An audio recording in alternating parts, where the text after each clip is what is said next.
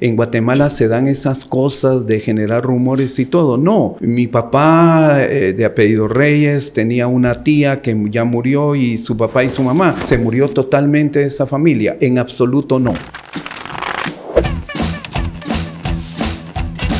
Día amigos de Soy 502, de nuevo estamos en nuestro espacio de las entrevistas con los candidatos presidenciales.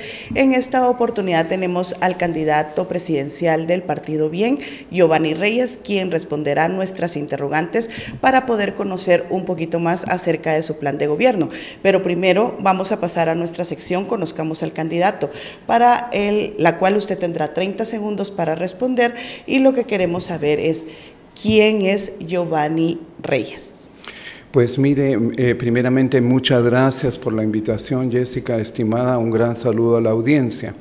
Mire, yo soy un migrante, hace 32 años eh, dejé Guatemala buscando oportunidades, soy perito agrónomo, soy ingeniero agrónomo de la Universidad de San Carlos, eh, tengo una maestría en desarrollo económico social, un doctorado en economía para el desarrollo, lo hice con un premio Nobel, mi tesis fue summa cum laude y eh, tengo cuatro prácticas de postdoctorado de Harvard. Fundamentalmente soy un profesor universitario y un investigador.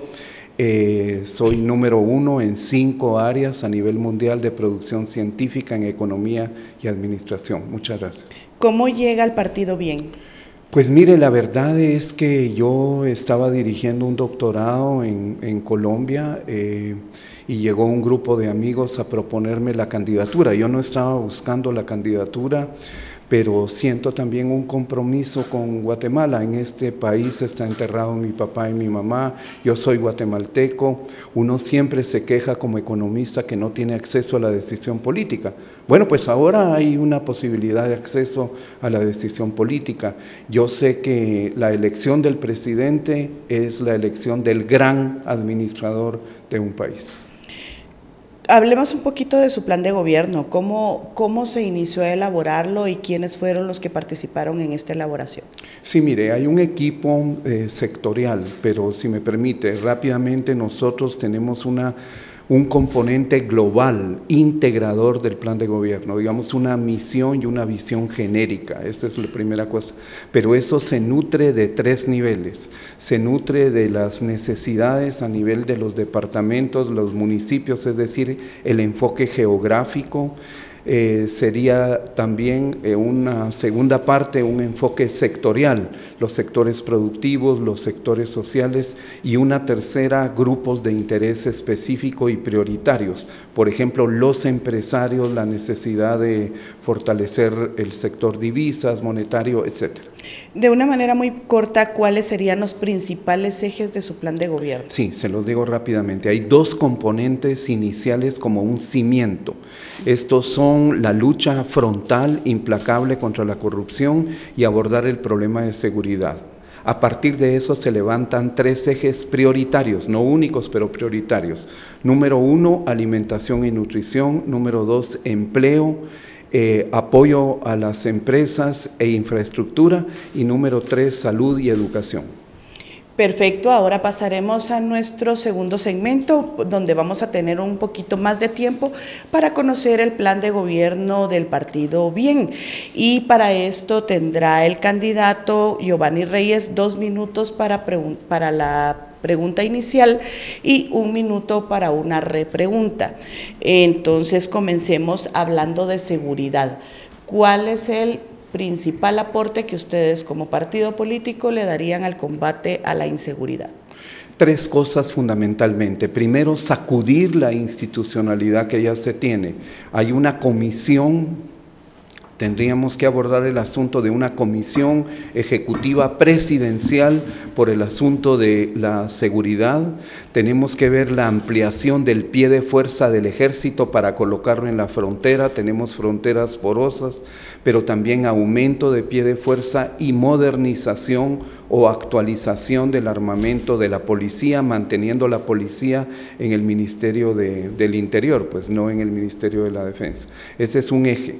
El otro eje, bueno, lo que le decía de las instituciones, sacudir esas instituciones en términos de seguridad, un consejo de seguridad que integre esos esfuerzos, pero tercero, Jessica, también es necesario comprender que a nuestra juventud tenemos que darle oportunidades oportunidades en términos de una reforma educativa, oportunidades con la situación de la, cultura y el arte también, pero sobre todo oportunidades en el sentido del empleo, de dar oportunidades de empleo para nuestros jóvenes. Queremos ampliarles las capacidades vía educación y capacitación y ampliarle oportunidades vía el empleo y el apoyo a emprendimientos propios que tengan que hacer, sobre todo micro, pequeña y mediana empresa que son empresas más vulnerables. No quiere decir que desatendamos a las grandes, por supuesto que no, pero necesitan menos apalancamiento que las micro, pequeña y medianas empresas. Ahora bien, usted habla de una comisión o un consejo de seguridad. ¿Quiénes la integrarían y cómo sería su funcionamiento? ¿No sería una comisión más? Fíjese que depende. Mire, es que lo que queremos son resultados, resultados de la cosa de seguridad. No se trata de necesariamente una comisión más o una comisión menos, se trata de tener funciones específicas y a partir de eso los resultados. Las diferentes instancias, yo sueño que tomando, eh, yo pienso que tomando posesión, por lo menos tres semanas de haber tomado posesión el presidente, uno de los compromisos es que cada ministro y cada instancia de comisión efectiva tiene tres semanas para presentar un plan de contingencia una agenda de impacto inmediato y un cronograma específico de resultados que queremos. ¿Cómo? ¿Pero quiénes la integran? No, no nos comentan. Sí, digamos, pienso que el enfoque es integral de manera que el enfoque es integral. Estaría la, una instancia que se refiere, por supuesto, al interior, al Ministerio del Interior o de Gobernación, una instancia que se refiere al Ministerio de Defensa cuando se trata sobre todo de las fronteras, tenemos el problema migratorio, pero también eh, la instancia de la gerencia específica de la Presidencia de la República, viendo la cuestión de resultados, y yo no descartaría tener al ministro de, o ministra de educación, ahí integrando ese enfoque integrador. Ahora bien, pasemos al tema económico. ¿Cuál es la propuesta de ustedes para mejorar la situación económica en el país? Mire, fundamentalmente lo que necesitamos son varias cosas. Uno, dar apoyo a la micro, pequeña y mediana empresa. Eso quiere decir varios, varios aspectos particulares. Uno es la cuestión del apoyo crediticio el apoyo crediticio, ver los márgenes, por ejemplo, de tiempos de gracia que se le deberían dar, ver la de la situación de las cuotas, diferenciar entre, entre las inversiones que son de capital fijo y gastos de operación. Entonces, digamos financiamiento. Otro es asistencia técnica en la producción. Por ejemplo, en la parte agrícola e industrial, fortalecer el ICTA, el Instituto de Ciencia y Tecnología Agrícola, abordar el caso de la agroindustria, de la investigación agroindustrial, la investigación industrial y, ¿por qué no en Guatemala comenzar a abordar ya el caso de la investigación de tecnología de punta? Pero ¿qué cambia esto con lo que ya se está haciendo, porque ya hay microcréditos, ya hay este, eh, cuotas eh, cómodas para los, los, empresarios, microempresarios, y también hay asistencia técnica. ¿Cuál es la diferencia? Pero, pero Jessica, querida, fíjese que no necesariamente la cuestión. Yo creo que aquí nos enfrentamos a un rasgo del subdesarrollo y de los políticos tradicionales, no quiero decir politiqueros, pues, porque puede ser ofensivo, pero los políticos tradicionales hacen un poquito, hacen un poquito y entonces dice, pero ya lo tenemos. Es decir, tenemos un esfuerzo, pero no ha sido suficiente ni ha tenido cobertura. El esfuerzo de nosotros, del apoyo a los microempresarios, tiene que tener una cobertura y una consistencia que sea aceptable o pertinente, porque de lo contrario son poco el esfuerzo y termina siendo insuficiente, inadecuado y atemporal, digamos, no en el tiempo que los empresarios lo requieren. Insisto en los micro, pequeños y, y medianos y si me permite rápidamente, además del financiamiento, la asistencia técnica, fundamentalmente la transformación de los productos para dar valor agregado y la otra cosa es asistencia en la negociación, en los procesos de comercialización. ¿Verdad? Se dice que uno muchas veces en la vida no gana lo que uno merece, sino lo que uno negocia. Una cosa es vender y la otra cosa negociar la cantidad de productos y calidades.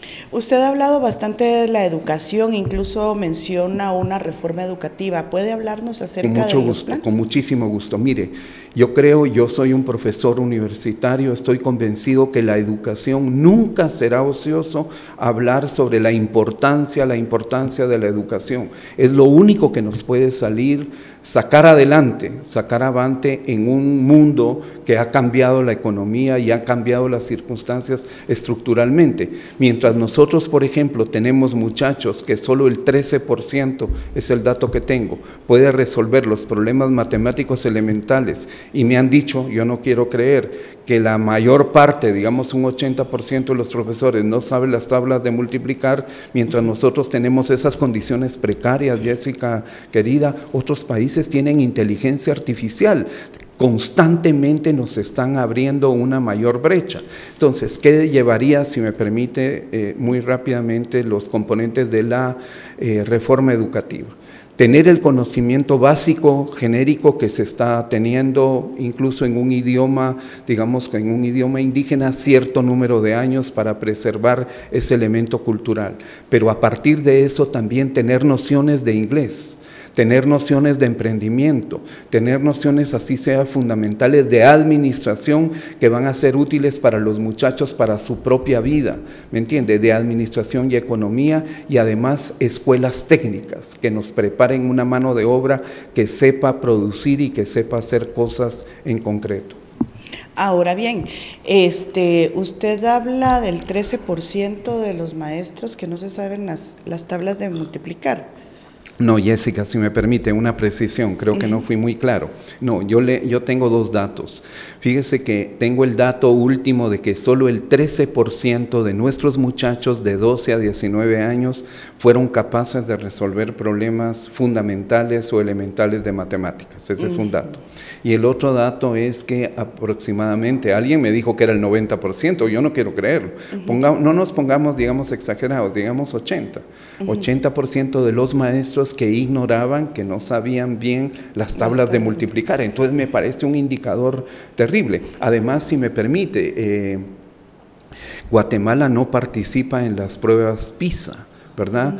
Porque sería interesante, no solo para medirnos, mire, eh, la información nos debe servir para tomar decisiones. Y le repito, el presidente tiene eh, la legitimidad y la obligación de velar por los intereses de la gente, velar por los recursos y de ser el gran administrador del país. Yo creo que eso hay que tenerlo siempre en mente con los electores. Claro, pero entonces la intención básicamente sería este, como que capacitar más a los maestros eso es parte. o despedir, despedir maestros que no, no sepan. Mire. O bien, y también ¿Qué va a hacer con Joviel Acevedo? Sí, mire, mire, ahí lo que pasa es que usted me está lanzando como cinco toros al ruedo al mismo tiempo, pero mire, espéreme, espéreme, espéreme. No se trata, digamos, los despidos serían la última opción, no es la primera. Tenemos que dignificar el, gremio eh, de maestros, pero necesitamos que ellos respondan a las cosas que el gobierno, a las cosas salariales que se les dan. Necesitamos que ellos respondan con eficiencia, con resultados, con efectividad. Eh, rápidamente, lo de los sindicatos no me tome a mal.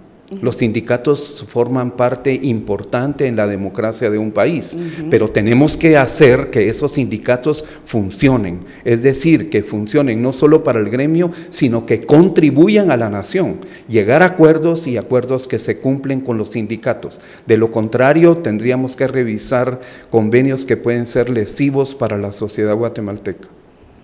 Perfecto, ahora vamos a la de salud. ¿Cuál es el planteamiento que tiene bien para mejorar la salud en el país? En la cuestión de salud lo que, lo que nosotros abordamos es que hay diferentes grados de atención.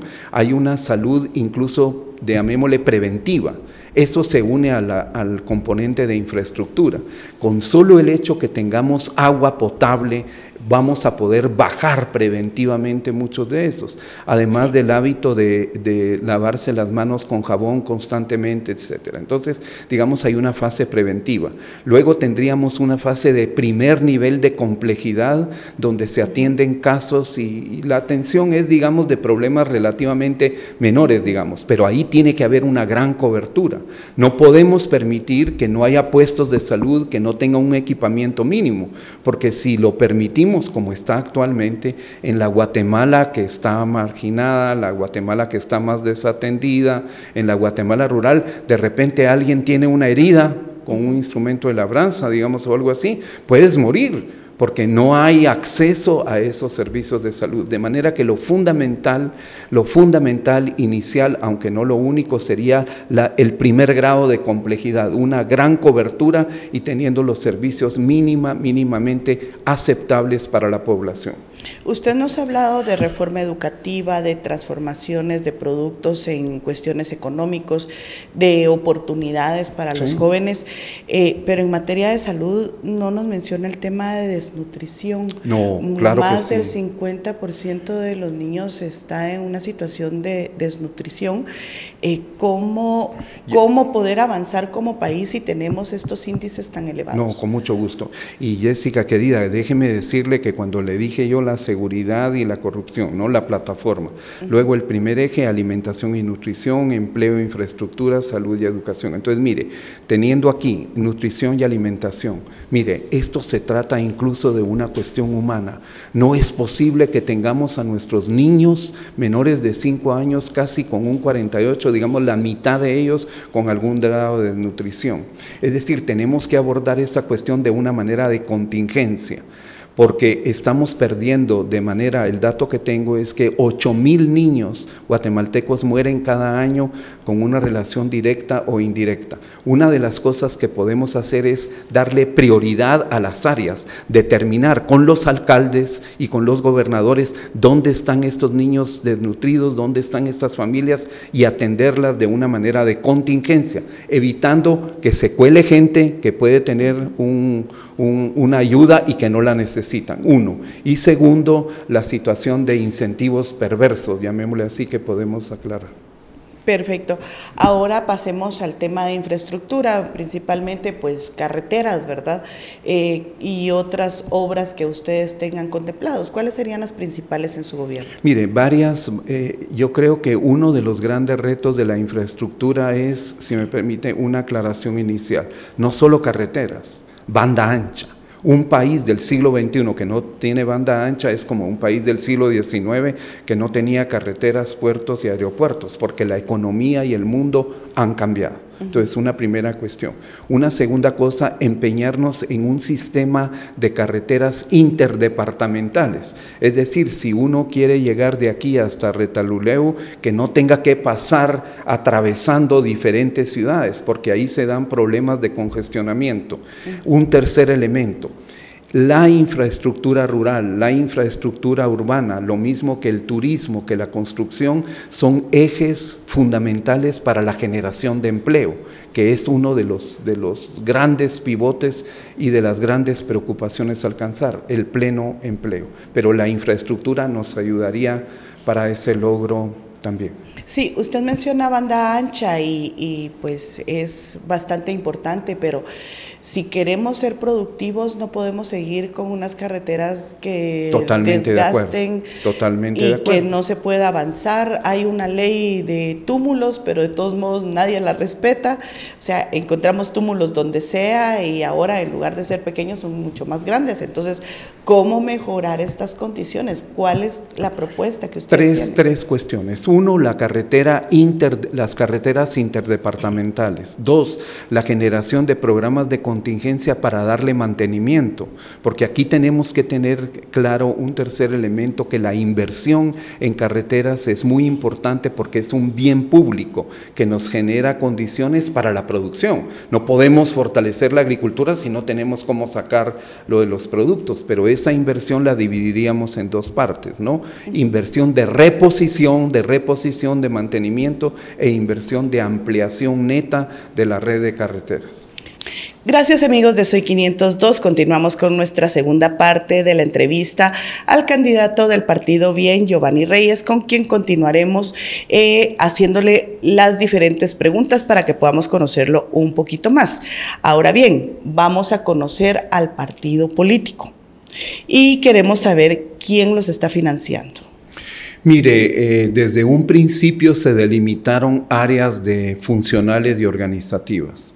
Yo personalmente como candidato, cuando me hicieron el ofrecimiento, una de las condiciones inamovibles, inamovibles, era que no teníamos que dejar entrar eh, fondos cuantiosos de procedencias oscuras. Esa era una de las situaciones. La cuestión del financiamiento lo hemos tratado de trabajar de esta manera, lo cual ha tenido costos, porque no tenemos los recursos abundantes de otros partidos, esa es una cosa. Y otra de las cuestiones es que las personas que integran las diferentes candidaturas a diferentes niveles también tienen que estar exentas de ese tipo de, cuestiones oscuras. El financiamiento es eh, motivo sobre todo de manejo del Comité Ejecutivo Nacional más que del Comando Nacional de Campaña. Perfecto. Ahora, en, hablando de Congreso, si ustedes llegaran al Ejecutivo, y pues tuvieran que enfrentarse a un Congreso minoritario por parte de ustedes. Una fuerza minoritaria nuestra en el Congreso. ¿Con quienes no harían ustedes alianza? Mire, nosotros estaríamos abiertos a tratar de hacer alianzas, pero más que partidistas, más que alianzas contaminadas por el mercantilismo exorbitante de la política guatemalteca, es sobre una base programática sobre una base programática, pero no solo una base programática a nivel del palacio, a nivel de lo que podemos discutir con el organismo legislativo o judicial, sino una base programática con las comunidades. Como presidente, por lo menos cada 15 días con las comunidades revisando las necesidades, los aspectos puntuales y concretos dentro de un programa de trabajo. Levantamos un acta y están ahí todos los ministros, pero están también los diputados del departamento, está el gobernador y los alcaldes. Y de esa manera enfocamos pragmáticamente, querida Jessica, en el fondo ya es tiempo que Guatemala tenga un presidente que será recordado por su obsesión de trabajo de 10, 12, 14 horas, trabajo y trabajo honrado. Ahora, si en 2026 termina el periodo de la fiscal general Consuelo Porras, si ella buscara de nuevo su, er, su reelección, ¿usted la elegiría a ella? Mire, ahí sobre la fiscal Consuelo Porras todos sabemos que hay una gran polémica. Déjeme decirle esto, usted puede decir lo que quiera de, Estados Unidos, de los funcionarios norteamericanos, pero creo que cuando hacen señalamientos, cuando toman medidas, tienen elementos de criterio. No, creo que es muy poco probable que actúen por un capricho o un arranque temperamental. Entonces, lo primero, primero sería, más que prolongarle o no, trabajo inmediato con ella citarme con ella, ver casos estratégicos que necesitamos revisar, dar prioridad del abordaje del Ministerio Público y revisar el caso personal de ella también a partir de las polémicas que se han suscitado. Ahora, ¿qué propone para el combate a la corrupción? Mire, el combate a la corrupción, varias de las cuestiones. Ver la situación de la comisión de licitaciones, eso hay que revisarlo una la comisión de licitaciones. Ahí parece ser que hay un nudo, hay un núcleo que nos puede generar un efecto multiplicador de corrupción. Luego, ver a algunos ministerios, revisar la capacidad de ejecución del ministerio, pero sobre todo la calidad del gasto, la calidad del egreso tanto de funcionamiento como inversión. Por ejemplo, el Ministerio de Comunicaciones y de Obras Públicas. Entonces, hay que revisar eso. Número tres, revisar la ley del servicio civil, porque hay 011, hay 022, hay 029. Y, las, y cuarto elemento, revisar exhaustivamente las tercerizaciones a partir de los fondos públicos. Usted habla de revisar la comisión, de revisar el servicio civil, de revisar las tercerizaciones, pero después de revisarlos, ¿qué sería? Tomar medidas. Es que no podemos, digamos, irnos con motosierra, ¿me entiende? Digamos, inicialmente. Eso sería caer en las cuestiones de populismo. ¿Pero qué tipo de medidas, por ejemplo? Por ejemplo, reestructurar, reestructurar, digamos, la situación del 011, 022 y 029, porque ahí, por ejemplo, la corrupción puede darse en función de las plazas fantasmas. Dos enfoques, Jessica. Uno, para mencionarlo de una manera muy rápida. Uno, ver la situación de las plazas fantasmas que se está tragando una muy buena parte del presupuesto. Ese sería un punto. Y el otro punto es abordar también la situación de la estructura de los nombramientos para las licitaciones. Ahora, para finalizar este segmento, ¿qué le aplaude y qué le critica al gobierno actual? Mire, eh, es difícil, digamos, las críticas son muy abundantes. Le digo una, yo joven e ingenuo en marzo de 2020, que se cierran las economías, yo pensé, Dios es magnánimo con Guatemala porque hay un presidente que es doctor y viene una pandemia. Porque si el presidente es doctor, yo pienso, no te va, si me permite, a dañar, no quiero decir a joder, pues la salud, los sistemas de salud. Si el, si el presidente es economista, en mi caso, mínimo, no te jode la economía, porque de eso sabe. Entonces hay abundantes cosas, abundantes cosas de crítica, abundantísimas cosas, casos de corrupción, el hospital de Chimaltenango, por ejemplo, no veo el liderazgo nacional, no veo interés, no veo para dónde va el país. Se mueren 28 compatriotas de nosotros quemados vivos, hágame el favor, quemados vivos y no veo una reacción del liderazgo nacional, del gran líder, del gran administrador del país. Ahora conozcamos un poquito a su vicepresidenciable. ¿Cómo lo eligieron? ¿Quién es su compañero de fórmula? ¿Qué nos puede decir de él? Sí, con mucho gusto, con mucho gusto. Mire, él se llama Oscar Figueroa, él es perito agrónomo también, él es ingeniero agrónomo también. Es un hombre que se ha movido en las instancias, que tiene experiencia en cuestiones del servicio civil, de la oficina del servicio civil. Él tiene experiencia también en la dirección del Instituto Geográfico Nacional, también tiene experiencia. Fue secretario general de Planeación Económica, pero ante todo yo le digo, mire, porque yo también puedo decir mis títulos, y se lo dije al principio, pero creo sinceramente, Jessica, que los títulos, la capacidad de trabajo es indispensable, pero lo más importante es la calidad humana el compromiso y la lealtad. Y el ingeniero Oscar Figueroa tiene esos atributos. ¿Qué piensa o qué opina de la figura del actual vicepresidente Guillermo Castillo? Mire, es una figura que yo lo veo desvanecido, por decirlo con caridad cristiana, ¿verdad? Mm. Dentro de las funciones del gobierno.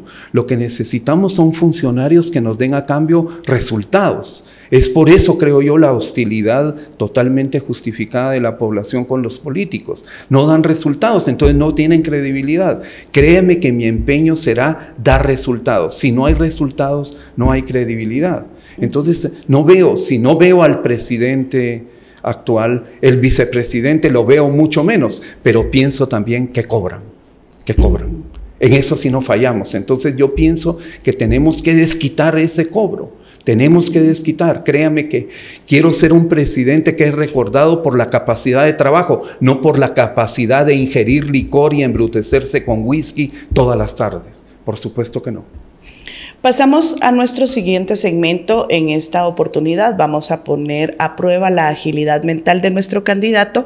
Eh, y vamos a sacar de este espacio que tenemos acá, donde hay 29 palabras, vamos a sacar 10 donde él nos responderá lo primero que se le ocurra cada vez que nosotros saquemos un papelito.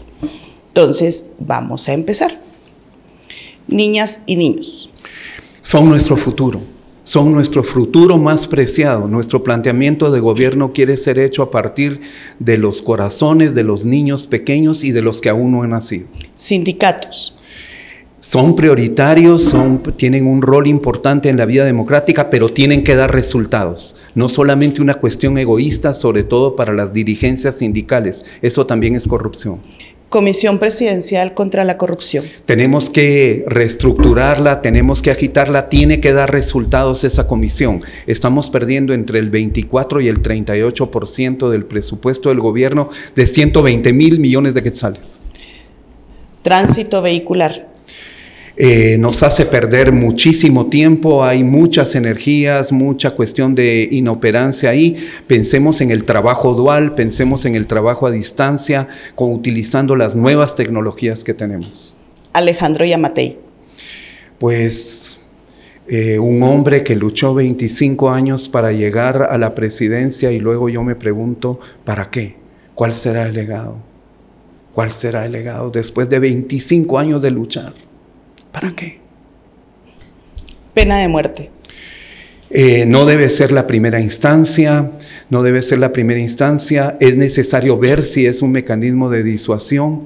Eh, la pena de muerte tiene el problema de la no retroactividad. Nos equivocamos y no hay forma de regreso. Aborto. Eh, una situación terrible en la sociedad, hay mucha polarización en el sentido, yo personalmente creo que la concepción, desde el momento de la concepción de la vida, es un nuevo ser. Otros piensan diferente. Si tanta es la polémica, entonces podemos ponerla en una consulta y yo sé que la situación de, la, de, pro vida de, de la sociedad guatemalteca prevalecerá. Libramiento de Chimaltenango uno de los, de los grandes ejemplos de la inoperancia de casos de corrupción, según los datos que tengo, acerca de la infraestructura que es tan indispensable en nuestro medio. Sí, sí. Sí, eh, una experiencia que tuvo resultados positivos en la persecución de la, de la corrupción, pero, pero también tuvo desmanes, también hubo cosas que se le fueron. Creo que es necesario rescatar elementos positivos de esa iniciativa. No rescatarlos es como que se le va a uno el agua que está bañando al bebito de seis meses, ¿no? Junto con el bebito. Queremos recuperar el bebito, pero salir del agua sucia. Narcotráfico un cáncer en nuestra sociedad. El narcotráfico está haciendo un suicidio a pausas. Es un problema muy complejo. Rentas del narcotráfico están infiltradas en Guatemala y están tomando mucho poder. Es necesario combatirlas, pero dentro de un enfoque integral y más allá de lo nacional también. Pasaremos a nuestro siguiente segmento donde tenemos pues un rato incómodo que será la, la, pregunta incómoda, donde pues vamos a plantear acerca de las interrogantes que ustedes como seguidores de Soy 502 han planteado en las diferentes plataformas y qué es lo que suele pues estar en el ambiente respecto al partido político que usted representa. Eh, y empezamos con, con la primera pregunta. De acuerdo, con mucho gusto. Alfonso Portillo. Hace cuatro años el partido bien impulsó a Alfonso Portillo y a su, a su ex esposa, la, ex primera dama, Evelyn Murataya, incluso ella pues logró un escaño en el Congreso. Y la agrupación política pues luchó bastante porque él fuera inscrito como candidato a diputado. Sin embargo, pues ahora ya no está, a pesar de la lucha que se había hecho por parte del partido. O sea, ¿Qué representaba la figura de Alfonso Portillo? ¿Alguien a quien el partido realmente quería representar o una figura que iba a ser atracción de votos para ustedes? Mire, yo tome en cuenta que yo eh, estoy en esto porque me fueron a buscar. Yo soy un profesor universitario, incluso eh, vivía en Pero aceptó las condiciones y conocía el de partido. Acuerdo, de acuerdo, Jessica, querida, déjeme, déjeme concluir si fuera tan gentil. Mire, la información que yo tengo, lo que quiero decirles es que no tuve un proceso vivencial de eso, pero la información que yo tengo es que prácticamente el expresidente Portillo en la elección pasada estuvo al frente del partido y tuvo la organización y el funcionamiento con sus luces y con sus sombras, pero en este momento no tiene en absoluto ninguna vinculación con el partido ni él ha tenido, eh, para bien o para mal, ninguna injerencia en la formulación ni de las políticas ni de la estructura organizativa, ni de los elementos estratégicos. Pero entonces fue utilizado como una figura para traer votos. Fíjese que podría, podría plantearse de esa manera, pero también podría plantearse que se le eh, confió el partido, la dirección total del partido político, y lo que tengo entendido es que surgieron diferencias entre liderazgo, producto de que muy probablemente el expresidente Portillo quería tomar ya control, ya no coyuntural o una codirección del partido, sino una dirección, llamémosle más, unipersonal de la agrupación política. Y eso chocó con los intereses de otras personas, de otros dirigentes políticos regionales dentro del Partido de Bienestar Nacional del Partido Bien. Ahora bien, usted hablaba de politiqueros y mucho se ha hablado de familiares dentro de los partidos políticos, de por qué mantener a familiares en el gobierno, por qué mantener familiares en los partidos, como una situación que realmente pues se vuelven en intereses personales y no en intereses de, de la nación. De acuerdo. ¿Usted es familiar de Reyes Lee? Absoluta y totalmente no, no. En absoluto no, porque yo sé que en Guatemala se dan esas cosas de generar rumores y todo. No, mi papá eh, de apellido Reyes tenía una tía que ya murió y su papá y su mamá. Y cuando mi papá muere, que es el último que sobrevivió, se murió totalmente esa familia. En absoluto no. Esa es una de las cosas, fíjese, que se echa a rodar que después distorsionan las cuestiones. Yo lo que quiero llamar la atención es esto. Mire, primero, de manera drástica. No le crea a ningún candidato, que los electores no me crean, no me crean a mí, que vean qué ha hecho el candidato con su vida, que vea si ha sido excelente o no con su vida, porque eso es lo que terminará reproduciendo, ¿verdad? No se puede elegir, lo digo con respeto, a un cómico y después decir, caramba, no nos salió Abraham Lincoln Dios no nos quiere. No, no se trata de Dios, tenemos que dejarlo un poquito al lado. Te pegas un balazo en el pie y ahora quieres correr como Usain Bolt. Entonces hay unas cosas ahí como que no encajan. Entonces usted niega por completo. Porque es la verdad, Jessica, no hay ningún nexo. Cayó Reyes el apellido del papá de aquel y Reyes el mío, pero no hay ningún vínculo familiar en absoluto. Mire, lo importante es lo que están preparados los candidatos, la preparación de los candidatos, su capacidad ejecutiva, los planteamientos que tienen y los resultados que pueden dar los resultados que pueden dar. Insisto en los resultados, Jessica querida. Si no hay resultados, no puede haber credibilidad. Ese es el gran problema. Y cuando digo politiqueros, digo gente que se aprovecha de la ignorancia de la gente que sabe que la propuesta no es viable ni técnica ni jurídicamente y lo lanza como una fórmula mágica. Llevar a una persona que no ha tenido oportunidades de educación, que insulta a diestra y siniestra para ganar votos, me parece no adecuado, no totalmente adecuado para decirlo con caridad cristiana. Perfecto, le agradecemos bastante su presencia eh, en este set y pues por todas las interrogantes que ha respondido. Hemos llegado al final de nuestra entrevista. Esperamos que continúen con nosotros para enterarse aún más de las propuestas que tienen todos los candidatos políticos que nos han confirmado pues su presencia para poder venir acá y responder las diferentes interrogantes que tenemos en Soy 502.